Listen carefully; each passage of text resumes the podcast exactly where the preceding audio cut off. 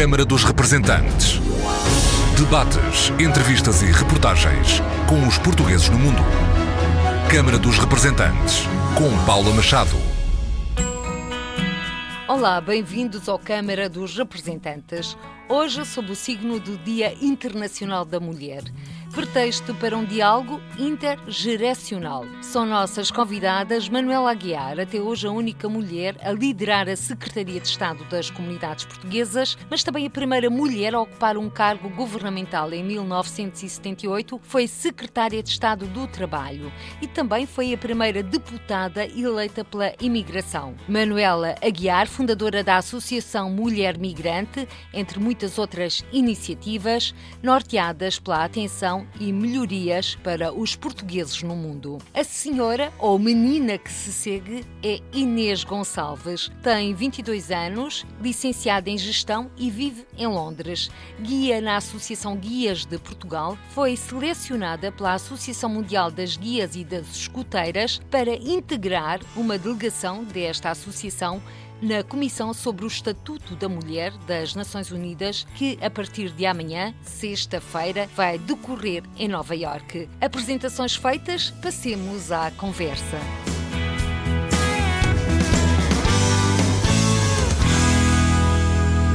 Doutora Manuela Aguiar, recuemos no tempo e com os pés assentos no presente. Como analisa, já no século XXI, a única mulher que até hoje foi secretária de Estado das Comunidades? É uma sensação de que eh, muitas vezes as mulheres são escolhidas para os cargos, para as missões, por um acaso, ou até com uma intenção de mostrar que há mulheres em, em certos setores, em certas carreiras, mas depois isso não tem continuidade. Não, não acredito muito nas mulheres de exceção, naquelas que ocupam os lugares a título excepcional. O que eu quero é que as mulheres os possam ocupar com continuidade. Portanto, eu teria gostado que depois de mim tivesse havido muitas eh, mulheres na Secretaria de Estado das Comunidades Portuguesas, no Ministério dos Negócios Estrangeiros e, enfim, em, em, em todos os outros ministérios. Sabemos que evoluímos, que, que houve uma evolução grande, mas eh, quando olhamos uma cimeira, uma, uma reunião importante eh, em Portugal, quando olhamos a Assembleia da República e vemos os representantes das mais altas instituições, vemos que ainda é um mundo eh, quase exclusivamente masculino. E o que é que se deve a essa mentalidade? Já que pode dizer-se foi uma precursora da intervenção das mulheres na política, já que correu o ano 1981, apesar do 25 de Abril já ter ficado para trás. Sim, eu, aliás, eu a primeira vez que estive estive no governo não foi na, na, na, pasta da imigração, foi na pasta do trabalho, em 1978-79, no governo Mota Pinto. E aí eh, o facto era, era inédito, em Portugal e era também muito invulgar ou praticamente inédito na Europa e em reuniões internacionais. Eu lembro-me que quando eu dizia que era, quando vinham que era secretário de Estado do Trabalho, diziam, ah, é secretário de Estado do Trabalho Feminino. E eu disse, não, não, não é do trabalho feminino, é do trabalho. Eu disse, o quê? Com os sindicatos? Havia a ideia de que era muito difícil negociar com os sindicatos e isso não era uma coisa para uma mulher. E essa ideia feita, pelo menos na sociedade portuguesa, não é verdadeira, porque eu acho que é muito difícil às mulheres chegarem a esses lugares. E a mim cheguei não porque quisesse, mas porque me convidaram, insistiram comigo, não, não, não estava nada interessado em, em, entrar na política. Mas depois de estar lá, ao contrário do que se pensa, é muitas vezes mais fácil para uma mulher do que, do que para um homem. Os homens aceitam muito bem, pelo menos eu tive sempre essa impressão. No Ministério do Trabalho, na Secretaria de Estado do Trabalho, isso aconteceu. E depois na, na imigração também. Eu tinha ainda mais receio, porque eu era oriunda do Ministério do Trabalho, portanto conhecia tecnicamente os problemas e conhecia até a, a máquina do Ministério. Não, não assim na, na, na imigração, para mim era um, mundo completamente novo, não é? Deve ter sido escolhido pela experiência em questões sociais, em questões do, do, trabalho, que são algumas das que se põem aos imigrantes, mas não todas, mas era um mundo, um mundo que eu fui descobrindo. E, e lembro-me que uma vez já eu tinha deixado o governo, era deputada da imigração, estava a falar com um amigo meu, o Paulo Goulart, em San Diego, era um amigo e era um jornalista, jornalista da rádio, e um amigo, tinha um programa português, e estava-me a dizer, claro que se era meu amigo tinha de gostar de mim, não é? Então dizia que das pessoas que por ali tinham andado, os que ele mais gostava era, era de mim e de um secretário de Estado anterior do Partido Socialista, o João Lima. Primeiro disse-me assim, os que mais gostamos são os dois, realmente fizeram um, um trabalho que nós apreciamos. E depois olhou assim para mim, assim, pensando bem, ele tem até muito mais valor, porque era homem e socialista. Eu achei muita graça, porque na América ser socialista na altura, não é? Ainda hoje, mas na América ser socialista é, é um pouco como ser comunista, não é? E, portanto, é uma coisa que eles, que eles têm algum receio. É um e, estigma, não é? É, é agora começa a ser menos, mas ainda é. Mas o que eu achei graça, portanto, o socialista era normal que ele dissesse isso. Realmente, para o socialista era mais difícil. Mas eu achei muito estranho que ele dissesse também que era mais difícil para um homem do que para uma mulher. Eu isso achei muito interessante. Porquê é que ele tinha essa ideia? Eu não sei porque é que ele tinha essa ideia. Agora, para mim foi uma revelação. Mas faz algum sentido, não é? Num mundo em que há uma imagem masculina, o aparecer o contraponto, a imagem feminina, no fundo agrada aos portugueses. Aliás, eu lembro-me disto, não é só na imigração, lembro-me de pouco depois do 25 de Abril de ter visto na televisão um jogo de futebol, mas das categorias inferiores, e onde as coisas são ainda normalmente mais difíceis, o jogo é mais eh, físico e mais violento do que na Primeira Liga, onde é mais artístico, onde é mais técnico, e foi pela primeira vez arbitrado por uma mulher. Uma mulher eh, que me lembro que era uma, uma rapariga loira de tranças. E então perguntavam depois aos jogadores o que é que tinham pensado de ter uma mulher a dirigir um jogo de futebol pela primeira vez. E eles diziam, ah, foi muito bom, foi muito bom porque ela impôs respeito. Eu achei imensa graça, não é? Mas é tal ideia de uma certa... Enfim, somos um país mariano, não é? Somos um país que tem o culto da Virgem Maria, que tem o culto da mulher, que somos um povo aberto. O povo rural, o povo anónimo, não, não, não, não só os intelectuais, não só a inteligência. O português é um povo adaptável a situações novas, a ideias novas, ver uma mulher onde não se espera que ela esteja. Eu acho que é o que nos leva também a ser tão conviviais no mundo inteiro, não é? Ter facilidades de adaptação, portanto, adaptamos facilmente a situações novas. Aliás, por exemplo, estou-me a lembrar, nos primeiros comícios do Partido Republicano, portanto, no princípio do século, um pouco antes da Revolução, as mulheres apareceram pela primeira vez, umas a secretariar eh, comícios e colóquios e outras mesmo a terem voz, não é? Ana de Castro Osório e outras. E eram sempre muito aplaudidas, era sempre uma loucura a intervenção das mulheres. Coisa nunca vista em Portugal, não é? Numa sociedade que era muito fechada e continua a ser, não é? Em termos de participação da mulher. Para já, eh, gostava de destacar que a doutora Manuela Aguiar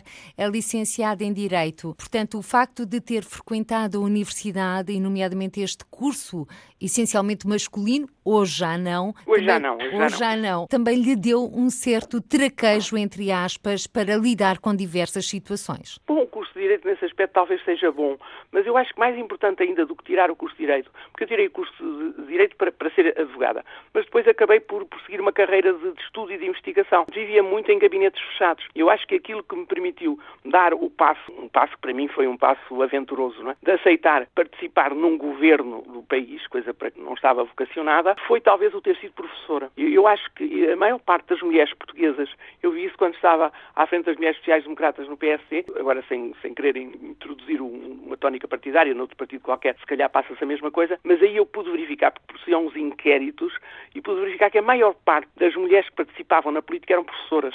E eu fui primeiro professora na, na Faculdade de Direito, na minha faculdade, em Coimbra. E qual Depois, era a cadeira que ministrava? Eu era assistente do professor Rui Alarcão. Quando o Rui Alarcão foi diretor da Faculdade de Direito e depois até reitor da Universidade de Coimbra, ele deixou de dar aulas. Mantinha a, a titularidade da cadeira, mas quem dava as aulas era eu. Portanto, dei aulas a, não sei, a 150 alunos ou isso, de introdução ao estudo de Direito, que ainda por cima é uma cadeira que é difícil de dar, porque é aquela que... São os princípios básicos. São os princípios básicos e são é a linguagem, é, não é? a linguagem jurídica, o mundo do direito é, no fundo, um convite à participação no mundo do direito. É uma cadeira que eu acho que até é difícil de dar para uma pessoa que está a começar. Mas eu tive sempre, gostei sempre muito dos alunos, foi a coisa que eu mais gostei na vida, que foi realmente de dar aulas, de rejuvenescer com os alunos, que eram um pouco mais novos do que eu, e, e é que eu perdi um pouco aquela timidez de, de, falar em público, porque eu falava em privado, sempre fui muito faladora, eh, nas tertúlias, nos, nos, grupos pequenos, mas tinha horror a falar em público, falava sempre com um papel na mão, e não me sentia nada confortável. E nas aulas, com aqueles alunos, todo esse contacto, e depois a, a mulher que, que, está a dar uma, umas aulas de alguma maneira, mesmo que tente ser o mais igualitária possível, como eu, que nunca falava sempre no meio dos alunos, nunca ia lá para as mesas, porque sentia a distância e isso a mim atrapalhava-me, não é? Eu gostava muito mais no meio deles a, a falar, numa situação do máximo de proximidade possível. Mas é, de qualquer maneira, uma posição, digamos, de autoridade, uma posição em que a pessoa é, é a pessoa que está a ensinar, é a pessoa que está a organizar o serviço, é a pessoa que está no comando, não é? E eu acho que é por isso que as primeiras mulheres que participaram ativamente na política política portuguesa eram professoras, quase todas professoras, a maior parte professoras. Eu acho que foi realmente essa minha experiência no ensino, depois também na Universidade. Aliás, eu disse primeiro na Universidade de Coimbra, não, primeiro na Universidade Católica de Lisboa, depois na Universidade de Coimbra e depois na Universidade Aberta, onde era mesmo um curso sobre políticas e estratégias para as comunidades portuguesas. Era um curso esplêndido, era um curso mestrado e era ótimo porque havia uma grande receptividade às matérias e até compreensão, não é? Muitas vezes tinha dificuldade, por exemplo, em explicar às pessoas uma coisa que no meu no tempo em que estive na Secretaria era muito importante, porque havia um movimento de regresso em massa. Eu então até de explicar às, às pessoas e até muitas vezes aos jornalistas que a política portuguesa era uma política que defendia a dupla opção, que, que tentava apoiar os portugueses se eles quisessem ficar no país onde estão, mas que também apoiava a outra opção que era a de regresso a Portugal, procurando ter políticas para as duas alternativas. E muitas vezes isto era muito difícil de explicar em público, porque achavam que o Estado, que o Governo devia ter uma opção. A opção devia ser do Estado. E devia forçar as pessoas a fazer uma coisa ou outra. E eu achei muito, muito interessante quando eu, pela primeira vez, falei desta questão às minhas alunas e alunos, no tal mestrado de, de Relações Interculturais, isso para eles era uma coisa muito evidente, não é? E para mim também é uma coisa muito evidente. E então, agora vamos perguntar a opinião da Inês Gonçalves. Estou cheio de interesse de ouvir e de conhecer a Inês. Inês Gonçalves tem 22 anos, é licenciada em Gestão, neste momento está a viver em Londres, onde trabalha na Associação Mundial de Guias. Ela que foi escolhida para representar, enquanto guia portuguesa, esta Associação Mundial. Vai ser a porta-voz de 10 milhões de raparigas na Comissão do Estatuto da Mulher das Nações Unidas em Nova Iorque. Inês Carvalho, diga de sua justiça. Bem, olá a todos e a todas. Muito obrigada por esta oportunidade e por estar aqui a falar com a doutora Manuela. Vai ser realmente um momento esplêndido. Estou ansiosa, como não poderia deixar de, de o estar. E é também uma oportunidade para falar um bocadinho do estandarte das guias e da associação que represento, que é a educação não formal, a igualdade de oportunidades, que no fundo depois está como base de todos os tópicos que a doutora Manuela estava a partilhar e, portanto, acho que esta conversa tem muitos pontos de interesse e muitos pontos em comum. E, nomeadamente, quando a doutora Manuela Aguiar referiu as duas possibilidades, o apoio a quem quer partir e o apoio ao regresso, a verdade é que a Inês Gonçalves partiu para Londres. Exatamente. Bem, eh, na minha realidade, e acho que é uma realidade cada vez mais comum, as oportunidades, ou as grandes oportunidades estão no estrangeiro, embora nunca ponho de parte, e está nos meus objetivos a médio prazo, voltar para Portugal e pôr a render também as capacidades e tudo o que eu, que eu tive do meu país. Vou para fora e quero ir mais vezes, mas quero sempre voltar para Portugal. É uma escolha minha, neste caso, não foi uma necessidade iminente, mas é uma realidade que é cada vez mais comum e que eu sinto na pele também nas pessoas que, que me rodeiam. E nesse viver em Londres, como foi a integração? Não é fácil, especialmente no país em questão onde eu estou, que é um país que, começa um caminho de maior afastamento da União Europeia e de menos integração aos estrangeiros que querem viver nele. Mas tudo é possível. Não é fácil no sentido que há cada vez medidas que tornam o acesso mais complicado, por exemplo, como o arrendamento, como o acesso ao trabalho, mas é preciso ter um bocadinho de coragem, às vezes uma boa dose de loucura e lançar um bocadinho as redes ao mar. E nessa dose de loucura, a doutora Manuela Aguiar também se revê? Sim, absolutamente. Eu acho que quem se envolve no voluntariado ou quem se envolve na, na política tem sempre de ter essa dose de loucura, que é uma, uma boa loucura, a loucura de tentar fazer alguma coisa pelos outros e de tentar fazer alguma diferença e tentar melhorar, melhorar o mundo que encontramos. A doutora Manuela Aguiar eh, fundou a Associação Mulher Migrante. Na altura, qual eram os objetivos que a moviam? A Associação Mulher Migrante foi o eco, o eco longo, ao fim de uns anos, da primeira reunião de mulheres portuguesas da diáspora, que se realizou em 1985 em Viana do Castelo. Eu acho interessante porque nós, digamos, o trabalho da imigração é um trabalho, fundo, de ouvir as pessoas. Eu acho que para mim foi, sobretudo, um trabalho de mediação. Tentar ouvir as pessoas que estão, que estão fora e tentar dar testemunho dessa realidade no país. Porque no país a ideia que se tem da imigração é muito estereotipada. Eh, tal como muitas vezes nas próprias comunidades têm uma ideia do país tal como ele era quando saíram do país, não, não é uma, uma imagem real, atualizada, isso também acontece na imagem que o país tem da imigração. Eu acho que o trabalho, o trabalho como secretário de Estado, era sobretudo esse. Eu aprecio muito o associativismo, portanto, esta, digamos, esta missão que a Inês Gonçalves vai ter proximamente, no fundo, como uma grande representante numa associação voltada para, este, para estas questões, digamos, para mim é um grande orgulho como portuguesa ver a nova,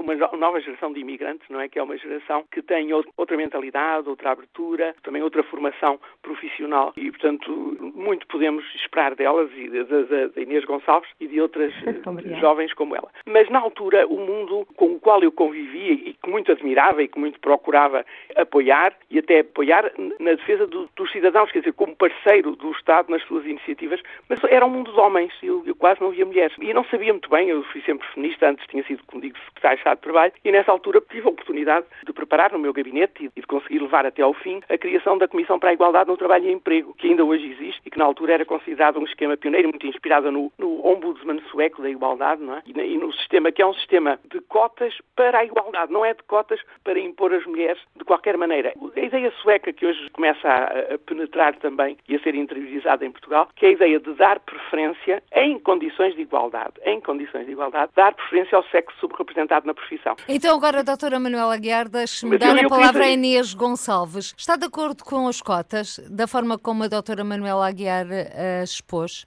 A nível pessoal, eu creio que este tipo de medidas, que no fundo têm uma ação efetiva na realidade. O que eu sinto é que não basta falar e que é muito giro e são palavras muito bonitas quando dizemos que queremos igualdade na sociedade, queremos igualdade em todos os setores, mas depois se essas palavras não passam para o papel, as coisas não, não tomam medidas ativas. E hum, a única coisa que eu costumo ouvir que de alguma forma realço neste sistema de cotas é que, ah, então se há uma igualdade, não há uma questão de justiça, porque se é preciso haver 50% 50% de mulheres na profissão, vai haver uma entrevista de emprego onde se vai escolher uma mulher faça um homem. Eu acho que esta questão é um bocadinho uma falácia, na medida que o problema não começa só na fase de recrutamento. Portanto, quando uma pessoa já chega à fase em que vai ser recrutada realmente para um papel, e nomeadamente estas cotas têm um papel mais decisivo no que torna às equipas de liderança, o processo começa todo para trás. Portanto, começa num acesso a uma educação que, felizmente, no meu percurso, eu constatei que já há igual ou às vezes maior número de raparigas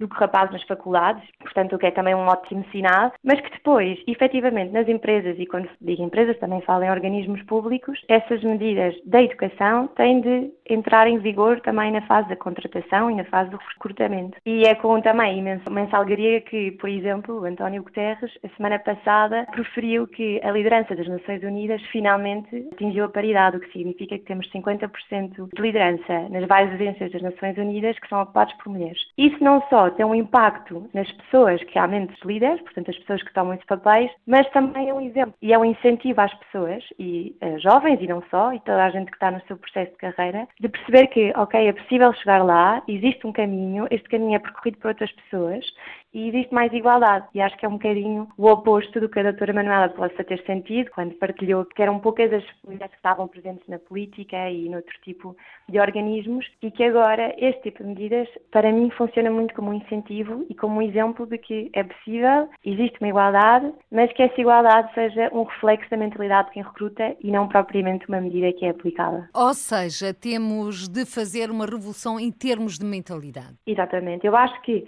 em tudo o que é base da sociedade, a mentalidade é o primeiro passo e é também o mais difícil. Por isso é que também é o mais trabalhado, ou pelo menos o que eu gostava que fosse mais trabalhado. O que acontece é que se nós conseguíssemos que todos os recrutadores, todas as pessoas que têm liderança, quando recrutarem alguém, não pensarem, ok, esta pessoa é do sexo feminino, portanto tem estas características, provavelmente vai querer ter filhos, provavelmente vai precisar de tempo. Se estas prioridades não forem prioridades no facto, quando é efetivamente tomada a decisão, aí as coisas não, não eram necessárias quaisquer tipo de medidas. A questão é que nem toda a gente tem essa mentalidade e eu acho, e mais uma vez esta é a minha opinião pessoal, que o governo e que as, as medidas políticas têm de ter um reflexo em termos de leis e em termos de entrada em vigor destas medidas para que a mentalidade não seja um fator necessário, mas condicionante. E por falar em mentalidades, há pouco também a doutora Manuela Aguiar falou dos tempos em que tinha a pasta das comunidades portuguesas e falou do estigma do ser imigrante. A Inês sente ainda que existe esse estigma? de quem vai viver para o estrangeiro e depois é tido como imigrante? Esse estigma, se o sinto, Sim. eu tento afastá-lo o mais possível de mim. A verdade é que acho que faço parte de uma geração que vê as coisas com outra forma. E embora tenha muitas características em comum com outras gerações, como o orgulho ser português e com a vontade de regressar a casa, vou à partida com uma mochila mais confiante e com mais capacidades para o estrangeiro. E isso também é refletido depois no, no, que os portugueses fazem no estrangeiro. Eu tive a sorte de participar no programa Inovo Contacto e no âmbito deste programa fui estagiar para a ESEP, na Embaixada de Portugal no México, e foi o meu primeiro contacto com ser português no estrangeiro. E neste país em particular, os portugueses são muito orgulhosos, são muito bem vistos e há um grande orgulho em ser português. Em Inglaterra, era esta segunda experiência de trabalho no estrangeiro, as coisas já são um bocadinho diferentes. No entanto, eu acho que também a percepção questão que os ingleses, neste caso, que é o país que me, que me recebe, têm de português está a mudar, o que também significa que a nossa sociedade e que a base de imigrantes, as qualificações e as características dos imigrantes também mudam. Portanto, esta mudança de paradigma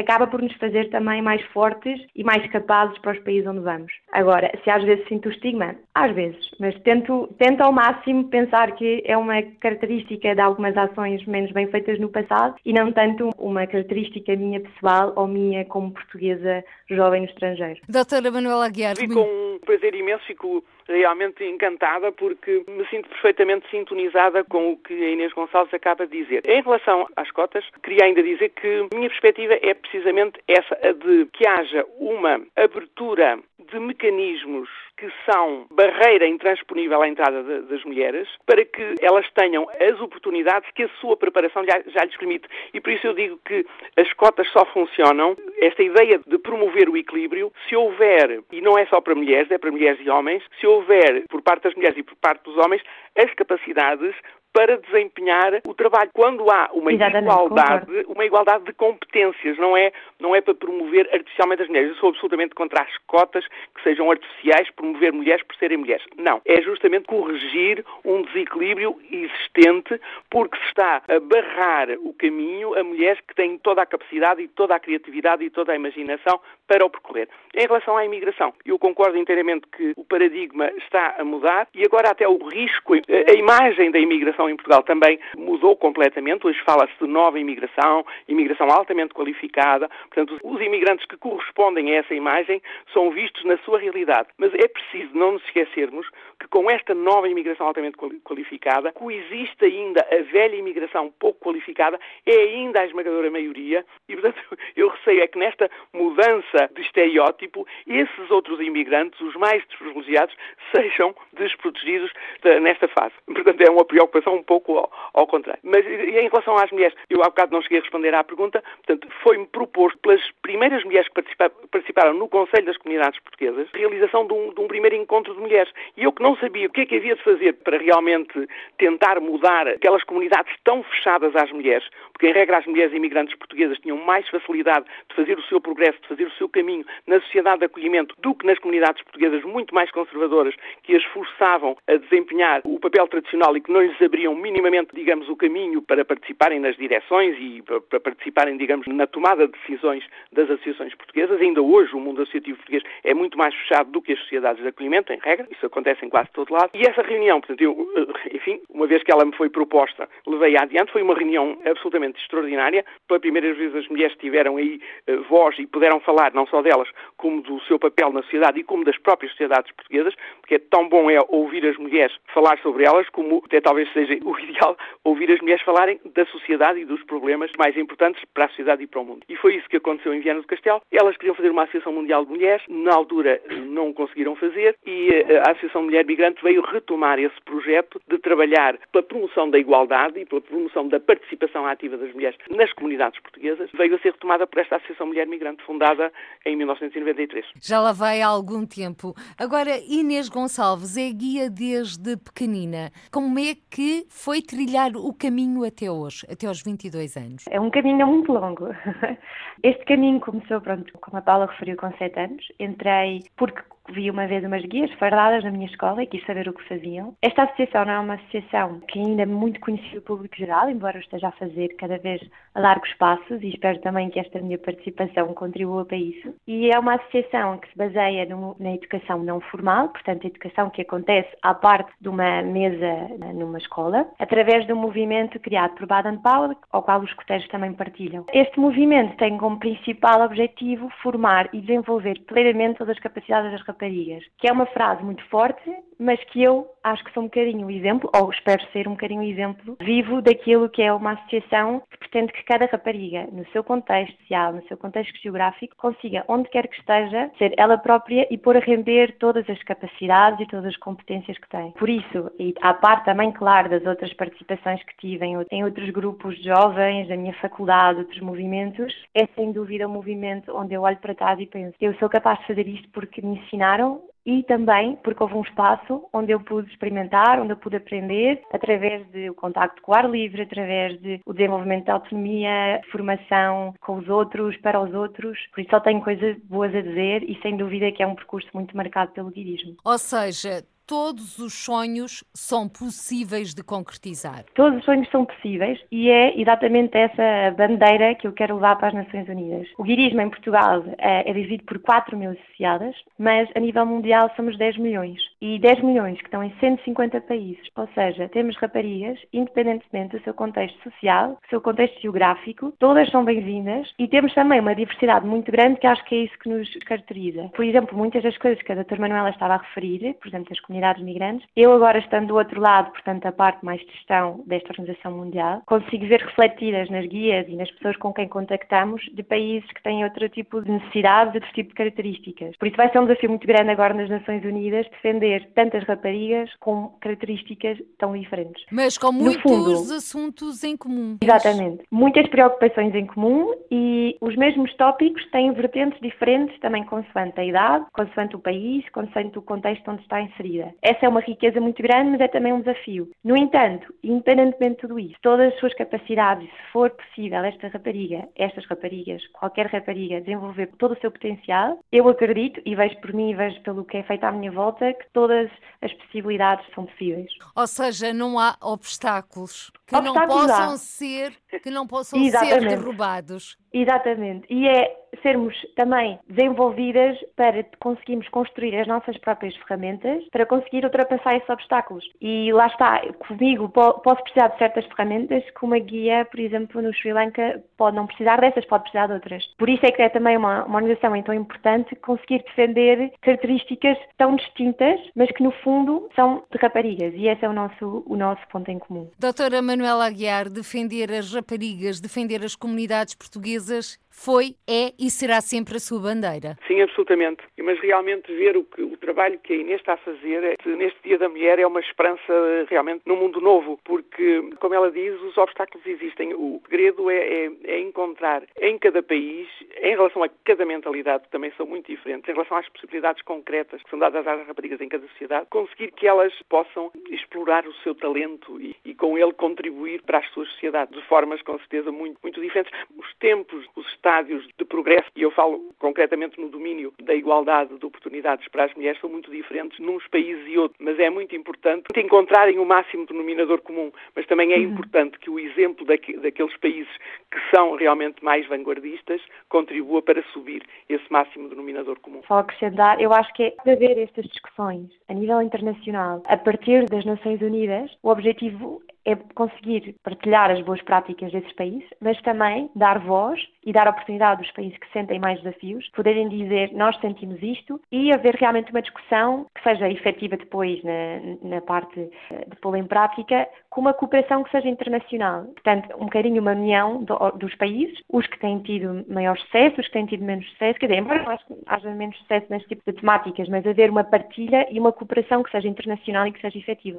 Sim, sim, e o sucesso de umas é, no fundo, a utopia das outras, mas permite-lhes lutar por isso. Portanto, para as mulheres, Exatamente. mesmo nos países onde os seus direitos são completamente esmagados e a sua personalidade é completamente condicionada por pais, por irmãos, nós sabemos que esse, que esse mundo existe, não é? A par do nosso. Mesmo aí, o facto de haver outro mundo, onde as regras são outras, é um poderoso incentivo para essas mulheres. E só também acrescentar que, ouvindo o discurso da doutora Manuela, foi certamente um percurso mais difícil que o meu, porque temos também à nossa mercê ferramentas que nos permitem tirar dados e perceber as realidades de uma forma brutal. E com estas, por exemplo, falo do, do projeto onde estou também inserida pela UEX, chama-se Report, que é um projeto da Unicef, com as guias a nível mundial, onde uma plataforma nas redes sociais se consegue recolher dados de uma forma incrível e depois consegue-se trabalhar estes dados por país, por localização, por região, por sexo e por idade. E depois é muito bom ver também como é que estes mesmos dados são trabalhados e podem ser depois alvo de discussão nestas grandes conferências. E também eu, no meu percurso, conseguir ver que em momento algum, e, e afortunadamente, nunca pensei eu não vou conseguir chegar a este cargo ou eu nunca vou conseguir fazer, fazer esta missão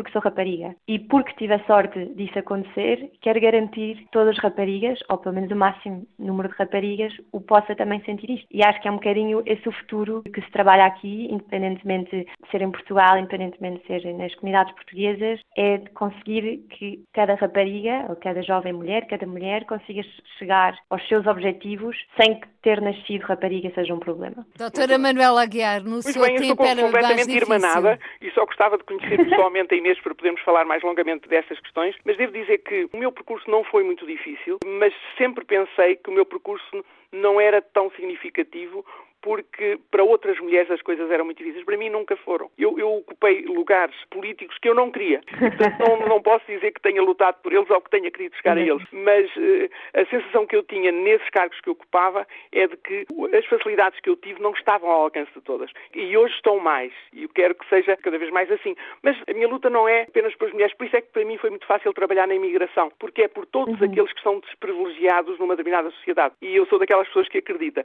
que a libertação da mulher mulher é também a libertação do homem e que o homem que subjuga a mulher não é um homem livre. Portanto, estou a lutar por uma cidade livre. A Associação Mulher Migrante é uma associação que tem mulheres e homens e que luta realmente por esta caminhada conjunta. Um pouco como era aquela ideia de Ana de Castro Osório, que há muitas maneiras de ser feminista. Eu sou feminista desta maneira, querendo um mundo melhor para mulheres e para homens e vê-los até, na medida do possível, trabalharem em conjunto no próprio associativismo. Embora reconheça que o associativismo Concordo.